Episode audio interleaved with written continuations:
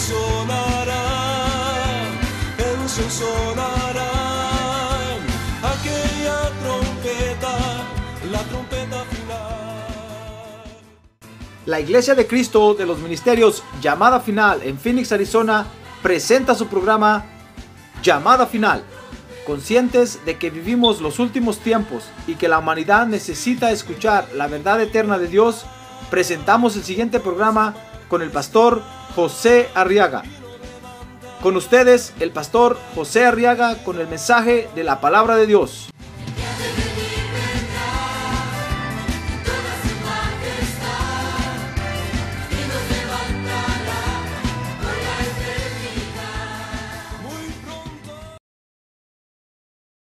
Muy bien, dice Lucas capítulo 6, verso 39, que les dijo también una parábola. El Señor Jesús les dijo una parábola. ¿Acaso puede un ciego guiar a otro ciego? ¿No caerán ambos en un hoyo? Un discípulo, verso 40, no está por encima de su maestro. Mas todo discípulo después de que se ha preparado bien, será como su maestro. ¿Y por qué miras la mota que está en el ojo de tu hermano y no te das cuenta de la viga que está en tu propio ojo? Dice el verso 42. ¿O cómo puedes decir a tu hermano, hermano, déjame sacarte la mota que está en tu ojo cuando tú mismo no ves la viga que está en tu ojo? hipócrita, saca primero la viga de tu ojo y entonces verás con claridad para sacar la mota que está en el ojo de tu hermano. Muy bien, quiero que vea ahora conmigo, hermano, esta otra actitud que es muy necesaria para que obtengamos la victoria que Dios nos quiere dar.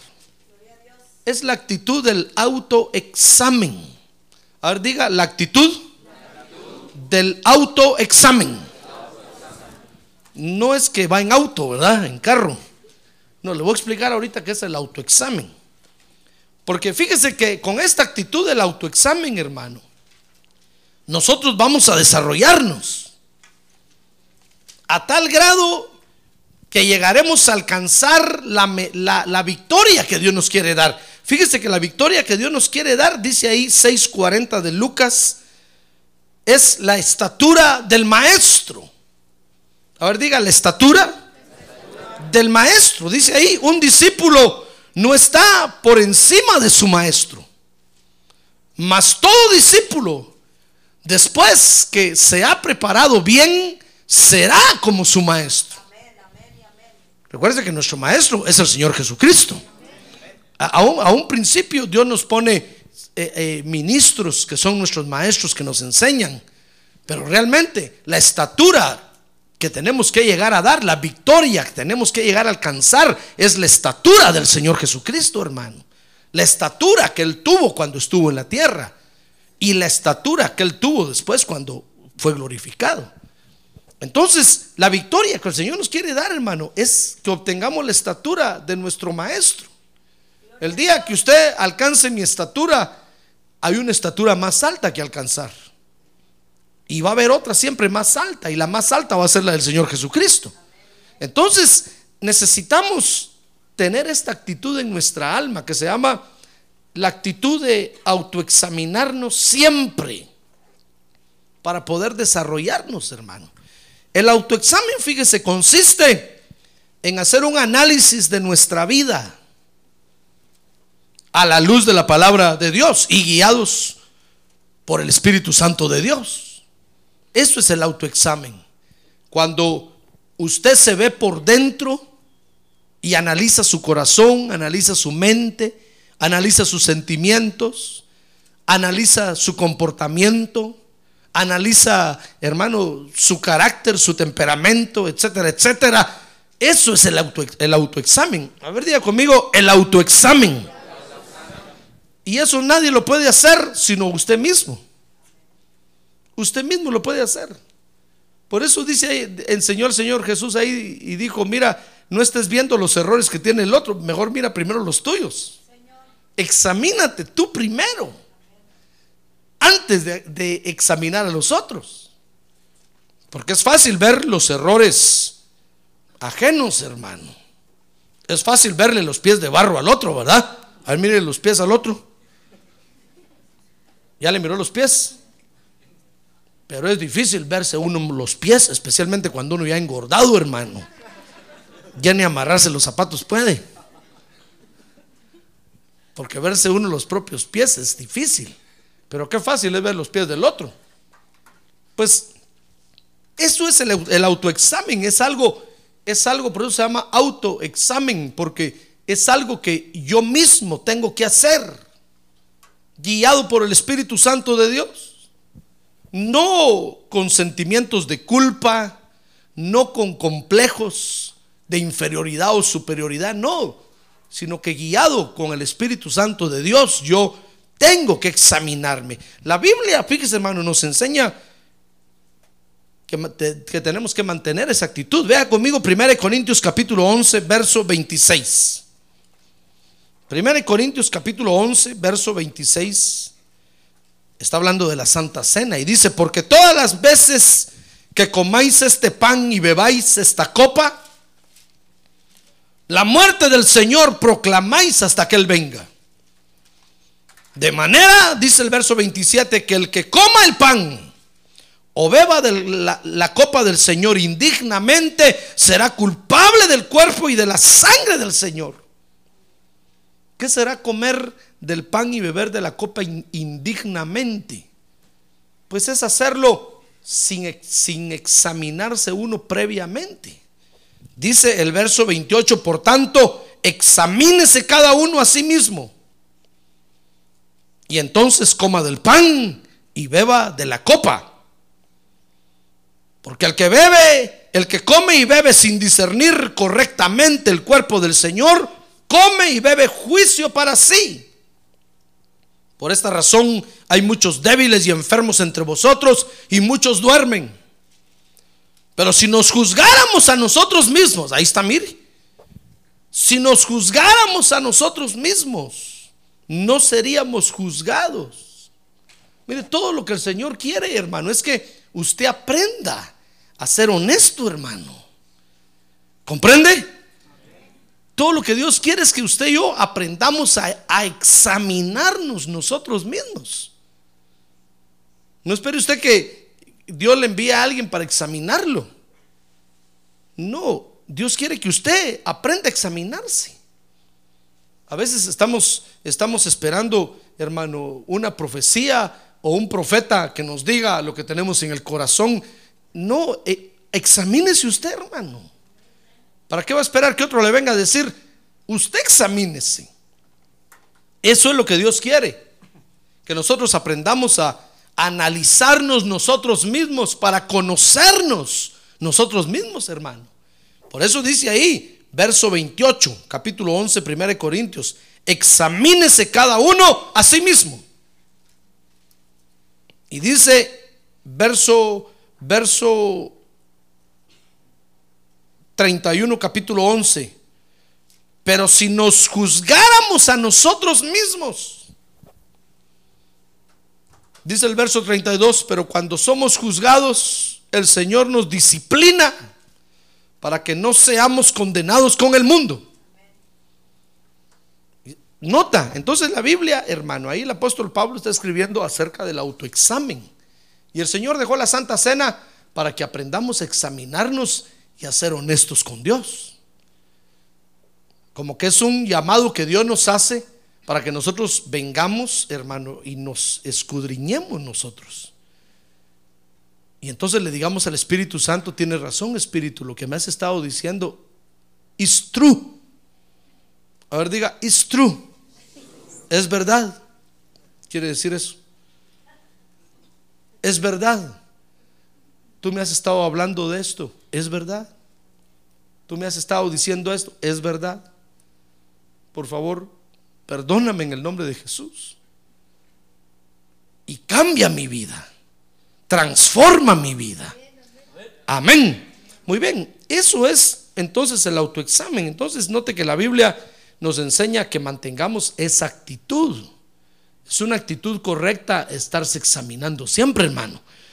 Ahora, cuando el Señor Jesús, fíjese, enseñó del autoexamen, entonces lo hizo aquí en Lucas capítulo 6, verso 40. Vea conmigo, vea conmigo ahí capítulo 6, los versos que leímos al principio.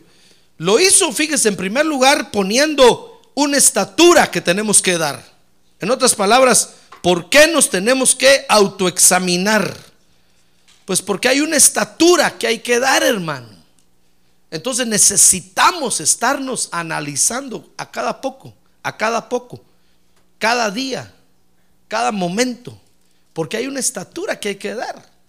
Si usted no da la estatura, cuando el Señor Jesucristo venga a levantar a la iglesia, usted no, se va a ir, hermano. Usted tiene que darle estatura. El Señor no se va a llevar creyentes anormales al cielo. Ni chaparros ni enanos, con el perdón de los chaparros y los enanos, hermano. No los quiero ofender. No se va a llevar tampoco gigantones o alguien con un brazote largote, con unas manotas así, hermano. No, Dios se va a llevar creyentes a la estatura del varón perfecto, a la estatura de Cristo. Entonces tenemos que darle estatura, tenemos que crecer. Entonces, mire, dice Lucas 6:40 que les dijo, un discípulo no está por encima de su maestro, mas todo discípulo después que se ha preparado bien, dice, será como su maestro. Entonces, la estatura que hay que dar es la del maestro, la del Señor Jesucristo. Yo le decía que el Señor nos pone maestros en la tierra para que nosotros vayamos como subiendo escalones y damos la estatura del maestro, pero hay otra más alta que hay que dar y otra más alta y otra más alta y por último está la del Señor Jesucristo. Entonces hay una estatura que hay que dar. Por eso el Señor nos invita a que nos estemos autoexaminándonos. Ahora, para desarrollarnos a la estatura que hay que dar, fíjese hermano. Dice 641, primero, mire cómo lo el Señor de bonito, paso por paso. Porque usted dirá, hermano, ¿a, a qué horas llego a dar la estatura de Jesús en la tierra? Por el amor de Dios. No haga que me estire si ya no puedo estirar. Es como decirle al chaparro, chaparro, crece, vaya, no va a crecer, hermano. Aunque usted lo agarre a garrotazos, ya no va a crecer. Aunque el sábado de gloria lo estire todo el día y con un palo le pegue abajo, ya no va a crecer. Usted dirá, pastor, pero ¿cómo vamos a hacer para crecer? ¿Quién va a llegar a la estatura? Mire, si el Señor puso esa medida, es porque podemos llegar. Amén. Dice la Biblia, todo lo puedo en Cristo que me fortalece. Ah, gloria a Dios. Démosle un aplauso al Señor. Gloria a Dios. A ver, diga conmigo, todo lo puedo en Cristo que me fortalece. Muy bien, entonces dice, mire, en primer lugar, para, para dar esta estatura, dice Lucas 6, 41 Dice, ¿y por qué miras la mota que está en el ojo de tu hermano? A ver, miren el ojo al hermano que tiene a un lado. Si tiene lentes, dígales que se los quite porque no es cuatro ojos, sino solo dos ojos. Mire, dice, ¿por qué miras la mota que está en el ojo de tu hermano? ¿Sabe usted lo que es la mota, verdad? No es la marihuana, hermano. Vamos a decir, Aquí hablan de mota. No, no, no, no, no. Eh, la mota es, es la pelusa esa, ¿verdad? Que a veces vuela y le cae el tamo, como el tamo, basurita que le cae en el ojo y a veces uno la tiene en el ojo y no se da cuenta. Pero cuando usted lo mira, rápido le dice, tiene algo aquí, límpiese. ¿Verdad? Esa es la mota, pues. A eso se está refiriendo aquí, no va a pensar que está hablando de, de la María Juana. Dice entonces el verso 41, ¿y por qué miras la mota que está en el ojo de tu hermano? Y no te das cuenta de la viga. ¿Sabe lo que es una viga, va? Es una regla de madera con ciertas medidas. Eso es una viga.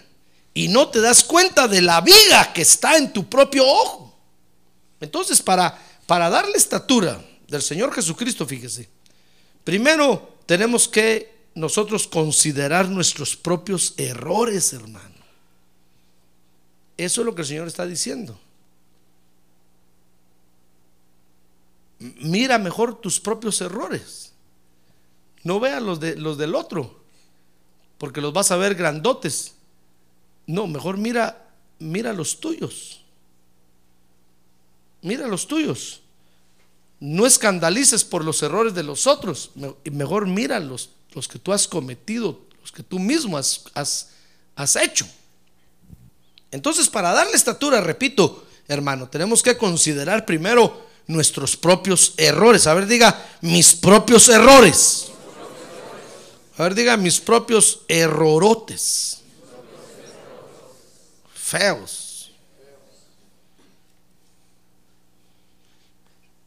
Y en segundo lugar, entonces, hermano, dice el verso 42, fíjese, que debemos de considerar darle tratamiento a nuestros propios errores. Primero, a nuestros propios problemas. Mire, dice el verso 42.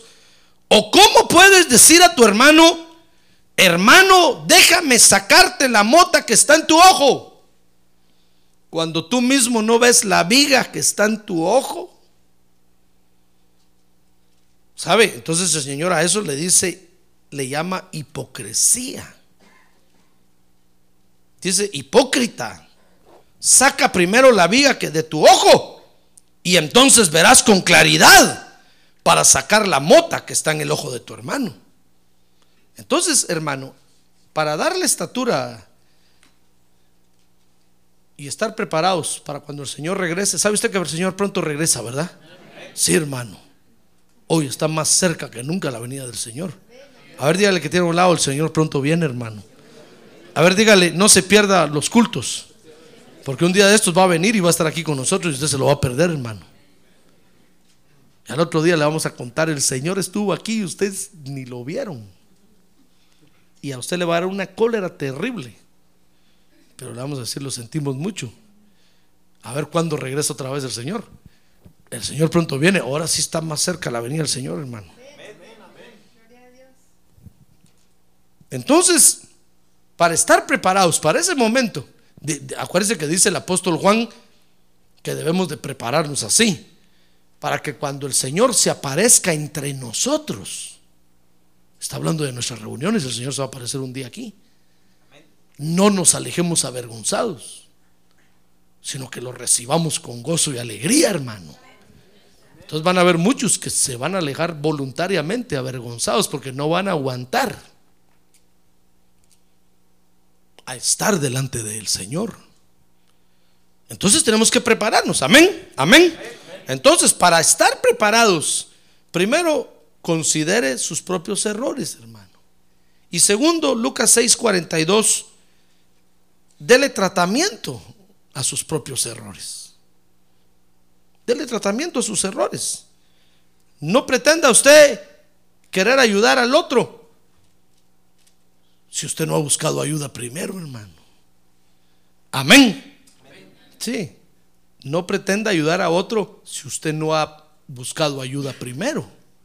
Primero usted tendrá que experimentar liberación, sanidad, restauración, para entonces, con esa experiencia, estar preparado para ayudar a otro. Por eso, cuando la enfermedad venga a su cuerpo y lo ataque, dele gloria a Dios, hermano, porque es día de ver la gloria de Dios. Va a ver usted la sanidad de Dios. Ah, gloria a Dios. Va a ver la sanidad de Dios. Y entonces va a tener una experiencia en su vida para animar a otros que están enfermos, hermano. Amén. Muy bien, entonces considere sus propios errores y Lucas 6:42 deles tratamiento a sus errores. El Señor, repito, el Señor Jesús lo dijo, se lo voy a leer otra vez, 642. Eh, saca primero la viga de tu ojo y entonces verás con claridad para sacar la mota que está en el ojo de tu hermano. Si, nosotros, hermano, anunciamos el Evangelio, tenemos que dejar que el primero, el Evangelio, haga efecto en nosotros. ¿Comprende?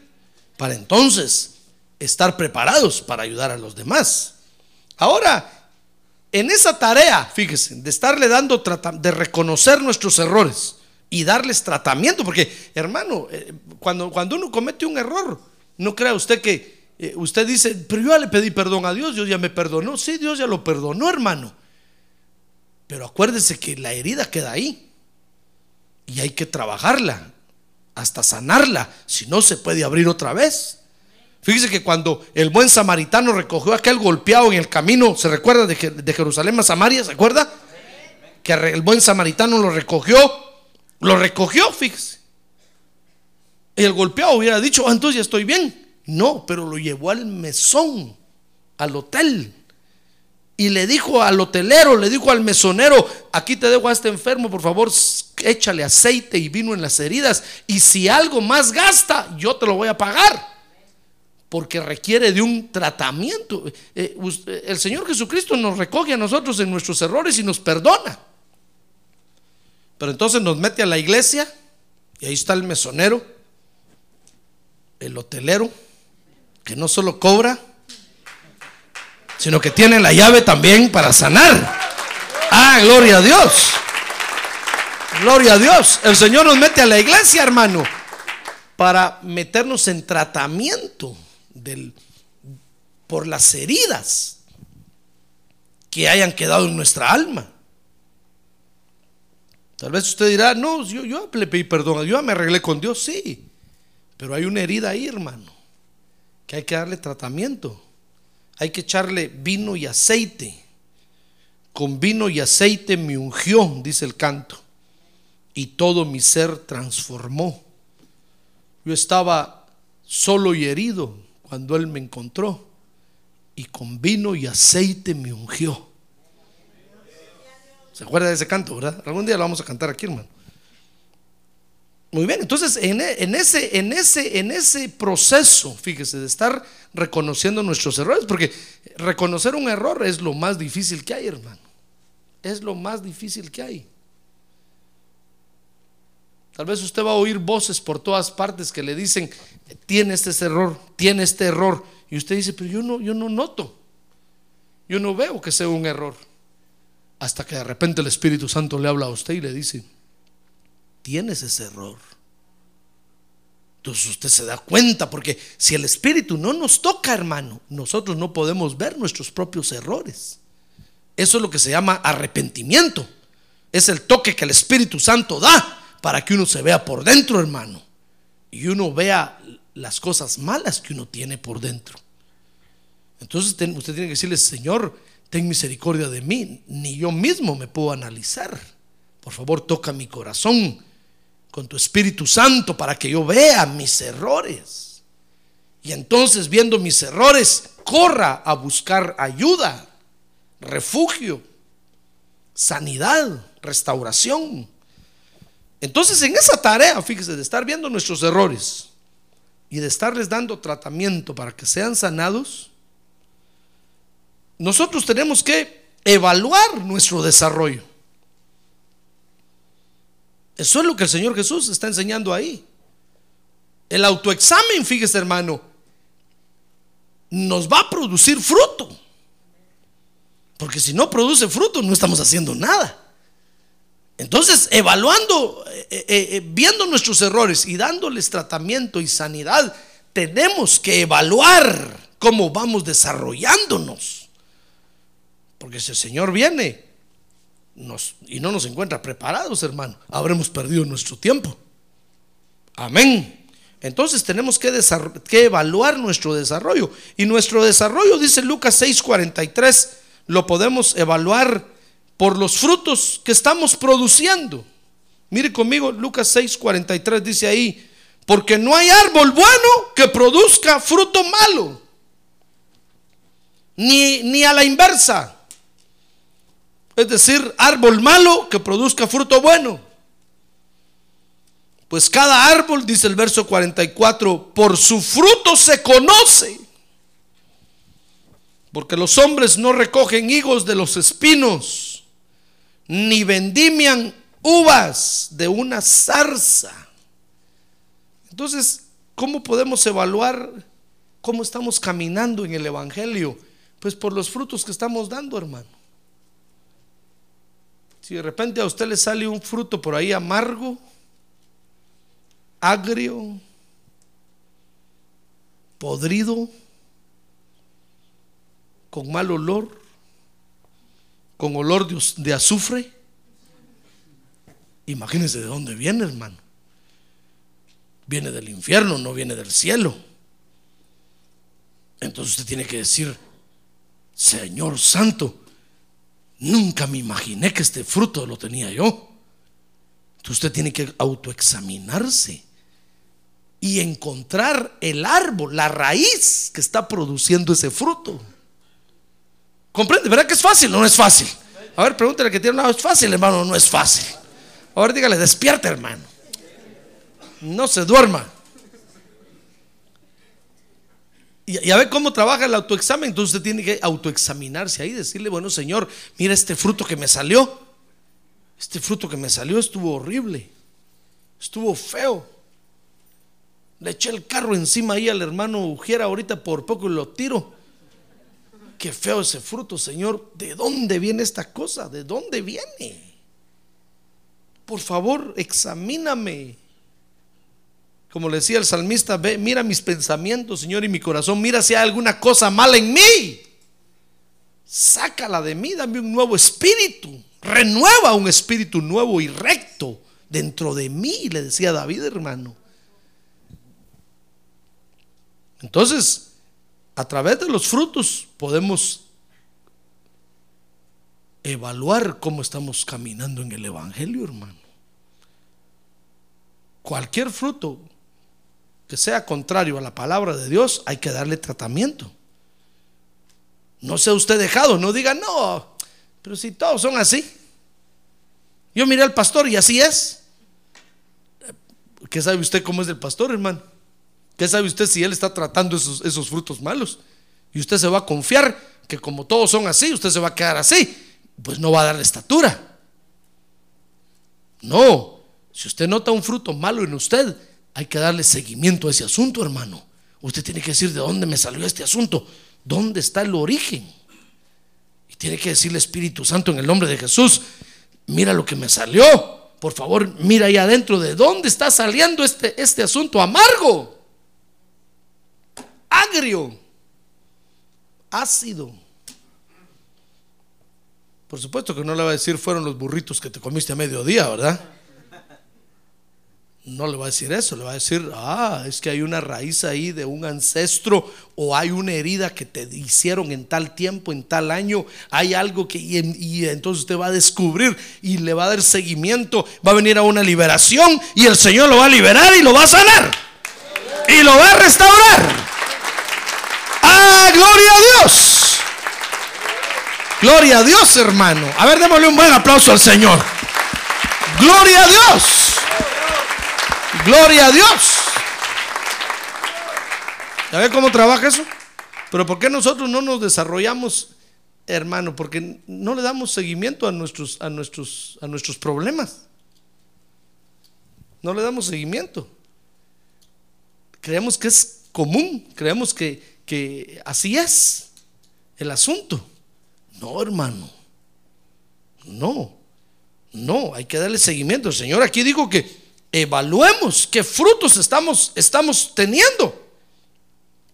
Ahora, los frutos, fíjese hermano, que tenemos nosotros que dar como, como buenos frutos, dice Lucas 6:41, primero son los frutos del hombre bueno. Ahora diga conmigo, los frutos del hombre bueno. Usted tiene que ser un hombre bueno y usted tiene que ser una mujer buena tenemos que ser buenos. Es decir, tenemos que, tenemos, que tenemos que analizar qué está saliendo de nosotros. Mire, Lucas 6:45, mire qué bonito esto, hermano.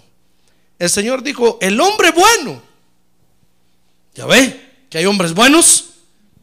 Ah, no, usted no está aquí, hermano. A ver, despierta que tiene un audio, le despierta, hermano. Ya lo dormí. Y eso que qué voz tan fea tengo hoy, hermano y usted se durmió. No va a decir que es dulce mi voz, pastor, que dulce su voz. Como la voz de una mamá. Porque no se lo voy a creer. Mire, dice Lucas, Lucas 6:45, el hombre bueno. ¿Quiere saber si usted si es bueno delante de Dios? ¿Quiere saber eso? ¿Quiere saber? Dice, el hombre bueno del buen tesoro de su corazón saca lo que es bueno. Mire, si de su corazón están saliendo cosas buenas, hermano, oh, usted dele gloria a Dios porque usted está desarrollándose bien en el Evangelio. ¿Cómo saber si está caminando bien en el Evangelio? Pues tiene que tener los frutos del hombre bueno. El hombre bueno, 645, del buen tesoro de su corazón, saca lo que es bueno, pero dice, y el hombre malo, a ver diga, hombre malo. No le diga que tiene un lado, dígame a mí aquí, hombre malo. Yo le digo a usted también, hombre malo. Oiga, el hombre malo del mal tesoro saca lo que es malo. Porque de la abundancia del corazón habla su boca. Todo lo que usted tiene que analizar, hermano, es qué está hablando. ¿Se da cuenta? Si de repente habla malas palabras, ¿usted cree que está caminando bien en el Evangelio? Se está engañando. Si de repente dice maldiciones, ¿usted cree que está caminando bien en el Evangelio? Se está engañando. Al final va a parar como un engañador. Y dice la Biblia que el Señor Jesucristo viene, ¿sabe qué? a la tierra para desenmascarar a los engañadores. Yo, no quiero que usted esté en ese, en, ese, en ese grupo. ¿A cuántos de la iglesia el Señor Jesucristo va a desenmascarar, hermano? Les va a quitar la máscara, como hizo con Judas. Y les va a decir, ¿tú, tú crees que estabas bien en el Evangelio y todo lo malo que hablabas? Todas las maldiciones que decías ¿Nunca te diste cuenta que tenías un corazón malo? Ay, hermano. Usted va a decir ese día, entonces mejor hubiera aprovechado en el mundo. Pues sí, mejor hubiera aprovechado en el mundo. Irse a disfrutar el mundo que estar en la iglesia. Porque al final va a parar mal. Qué tristeza, hermano. No, el Señor Jesucristo no quiere que usted y yo paremos mal. Por eso nos invita a que mantengamos la actitud de autoexaminarnos, hermano, cada día. Y si a usted le es pesado cada día, pues cada mes en la Santa Cena, examine su corazón, recuérdese todo lo que hizo durante el mes, hermano. Traiga una agenda y apunte día lunes, me porté mal. Día martes, me porté peor.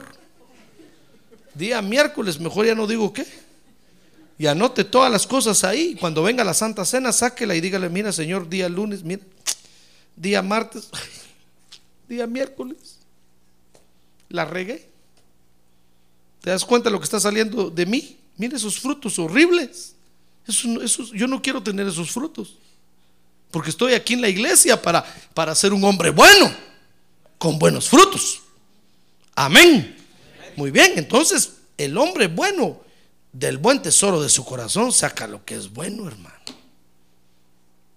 Por eso es un error cuando un creyente va allá afuera al mundo a pedir consejo, hermano. ¿Qué consejo le puede dar un psicólogo? ¿Qué consejo le puede dar un psiquiatra?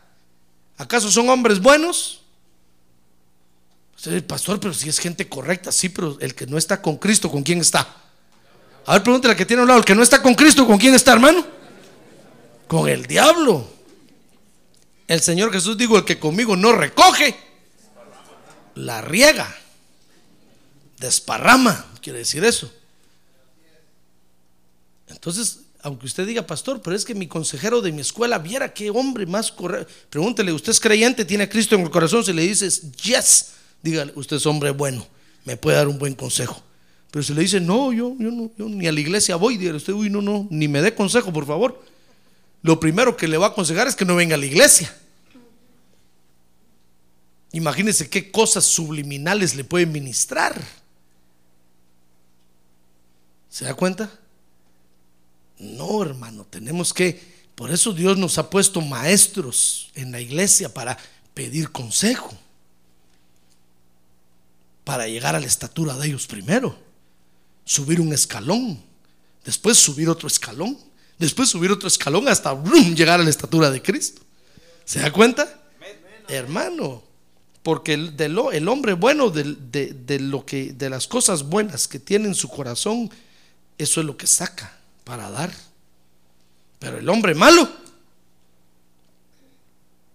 de las malas cosas que tiene en el corazón, por muy buenas intenciones que tenga, está corrompido lo que hace, está malo lo que dice, porque tiene corrompido el corazón. Amén. Muy bien, entonces evalúe usted y vea los frutos del hombre bueno. Analice qué es lo que está saliendo de usted. Segundo, dice Lucas 6:46 que los frutos que tenemos que evaluar son los frutos del hombre bueno y los frutos de obediencia. A ver, diga, los frutos de obediencia. Dice Lucas 6:46. ¿Y por qué me llamáis Señor, Señor y no hacéis lo que yo digo? ¿Ya ve? ¿Es usted obediente? Dice 47, todo el que viene a mí y oye mis palabras y las pone en práctica, os mostraré a quién es semejante. Es semejante a un hombre que al edificar una casa cavó hondo y echó cimiento sobre la roca.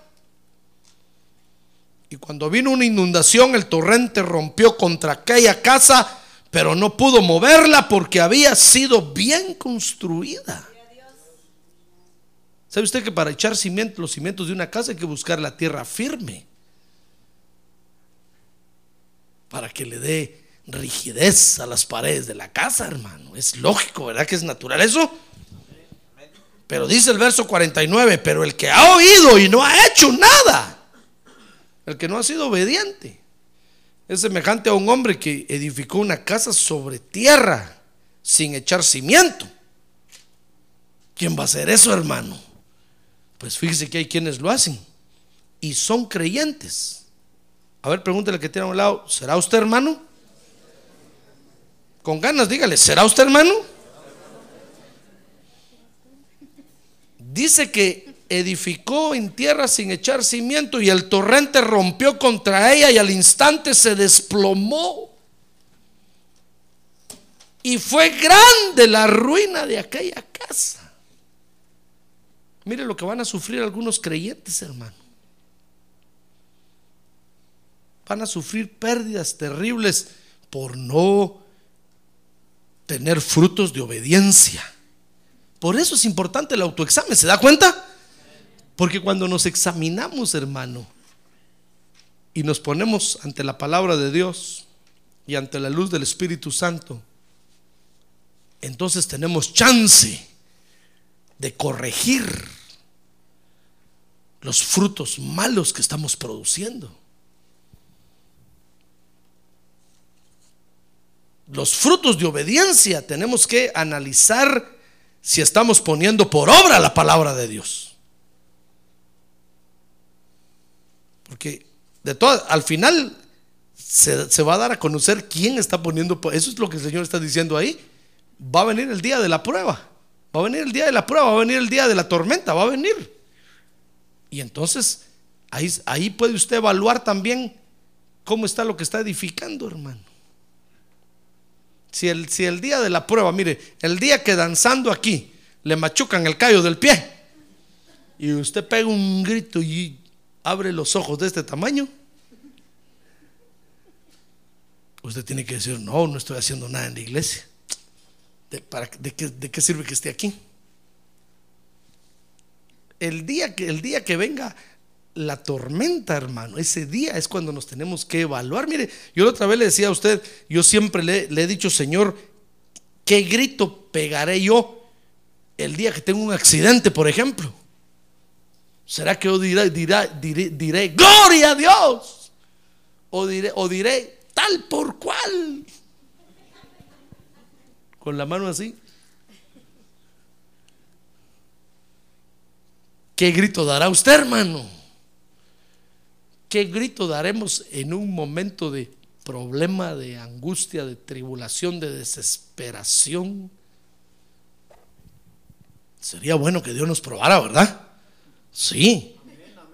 Para tenemos chance todavía de arreglarlo, hermano. Si un día de estos lo agreden a usted allá afuera y usted se deja ir sobre el otro, eh, usted, usted tiene que decir, no hombre, yo no debía haber respondido así. Estoy mal, estoy mal. Entonces venir y decir, mire pastor, libéreme por favor. Libéreme porque viera que un hermano de afuera me dijo algo y me le fui encima y no, no, no, no, no, no, no, estoy mal. Yo no tengo que ser así. ¿Comprende? Tiene chance de venir y repararse antes de que el Señor venga, hermano.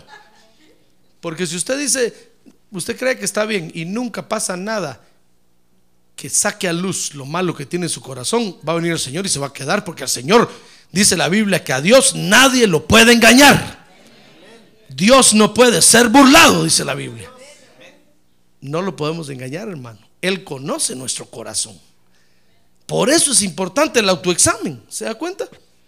Amén. A ver, dígale que tiene a un lado, examínese, hermano. Examínese. No, a ver, dígale, no examine a los otros. Examínese usted. A ver, dígale, no examine a los otros.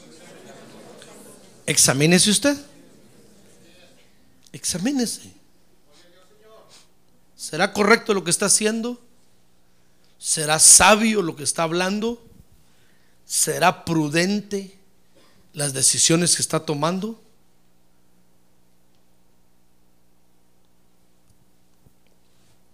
esta actitud de autoexamen, hermano, nos va a dar la victoria. ¿Se da cuenta? Nos va a dar la victoria.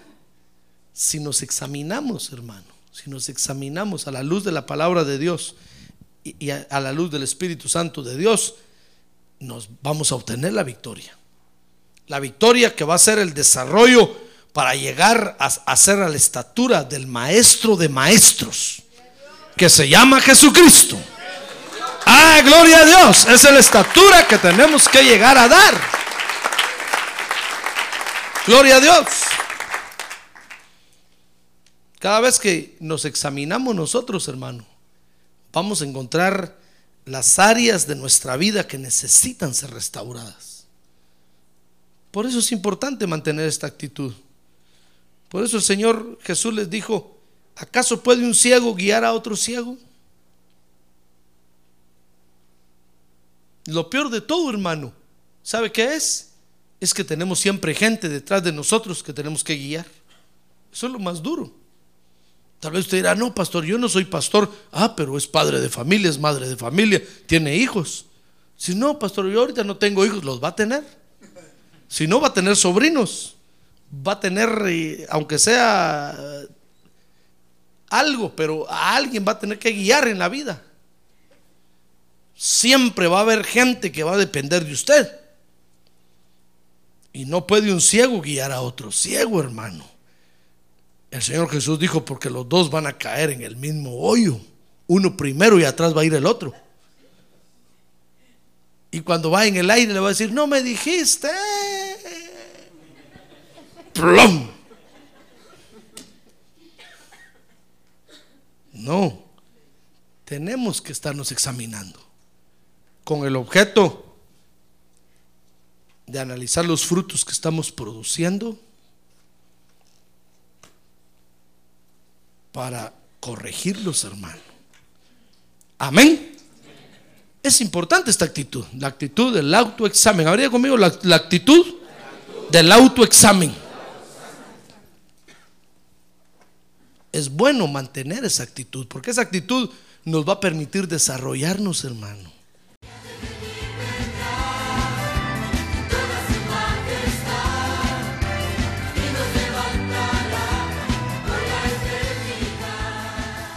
La Iglesia de Cristo de los Ministerios, llamada final en Phoenix, Arizona, cumpliendo con la comisión de Joel 2.1, presentó su programa, Llamada Final.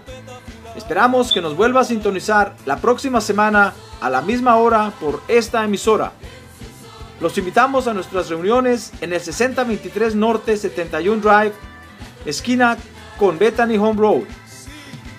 Para mayor información puede llamarnos al 623-934-1259 o visitarnos en la internet al www.llamadafinalphoenix.com.